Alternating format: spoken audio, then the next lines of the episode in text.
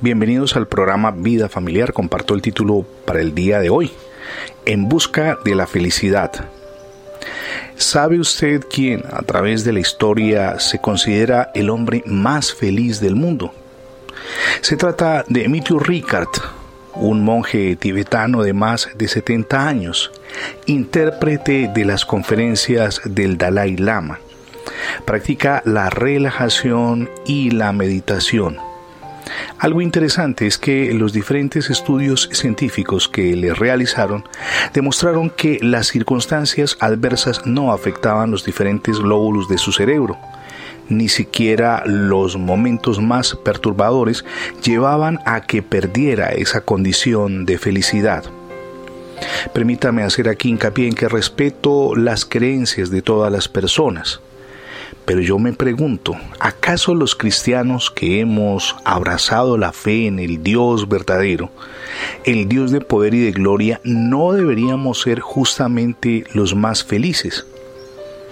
Hace algún tiempo salió en la televisión una propaganda con una cadena de restaurantes que decía, sírvanse felicidad. Era su eslogan, lo más atrayente que estaban brindando en ese momento para los potenciales asistentes a esa cadena de restaurantes. Y surge el interrogante, ¿no sería bueno que un plato de lentejas, de frijoles, de papas con carne o tal vez pasta o postre, qué sé yo, le brindara a la persona, cualquiera que fuera, tan solo un espacio de felicidad? Por supuesto que sí que pudiéramos ustedes y yo tener gozo con lo mínimo, no solamente con lo económicamente caro, sino con lo más elemental. El apóstol Pablo decía que en su vida había aprendido a vivir con abundancia, pero también con escasez. La felicidad es esquiva definitivamente, y lo podemos ver en casi todas las áreas de nuestra existencia. Nuestra búsqueda de la felicidad por alcanzarla puede iniciar con cualquier cosa. La compra de elementos, insisto, caros. Tener un muy buen carro, una casa gigantesca, una casa de campo, pero eso no nos va a traer la felicidad. Ahora la pregunta es ¿por qué? En gran medida porque lo que ustedes y yo tendemos a perseguir no suple las necesidades más profundas de nuestro corazón. Quizá brinde regocijo, distracción o placer, pero son momentáneos y además no responde a nuestro clamor interior, un pedido desesperado de ayuda, y eso ocurre con usted, conmigo, con nuestra familia, con los componentes del hogar a quienes amamos, nuestro cónyuge, nuestros hijos.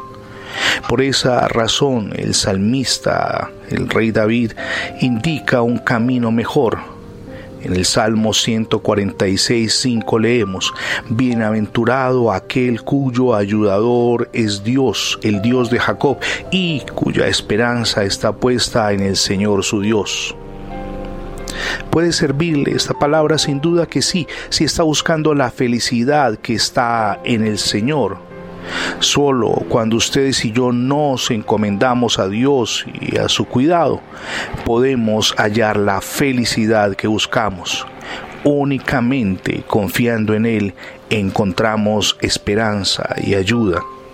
Hay otra palabra bien interesante que se encuentra en el libro de Nehemías, capítulo 8, verso 10. El gozo del Señor es su fortaleza. En Dios hallamos ese gozo, esa paz interior que necesitamos nosotros, pero que debemos transferir a nuestro cónyuge e hijos. Concluya este día con una frase. El que pone a Dios al principio, será feliz hasta el final. Si no ha recibido a Cristo y es el día para que lo haga, ábrale las puertas de su corazón, permítale que Él gobierne todo su ser y su familia. Es el comienzo para una vida feliz a pesar de las circunstancias adversas. Somos Misión Edificando Familias Sólidas. Mi nombre es Fernando Alexis Jiménez y les invito hoy, con ayuda del Señor, a ser rica y abundantemente bendecidos.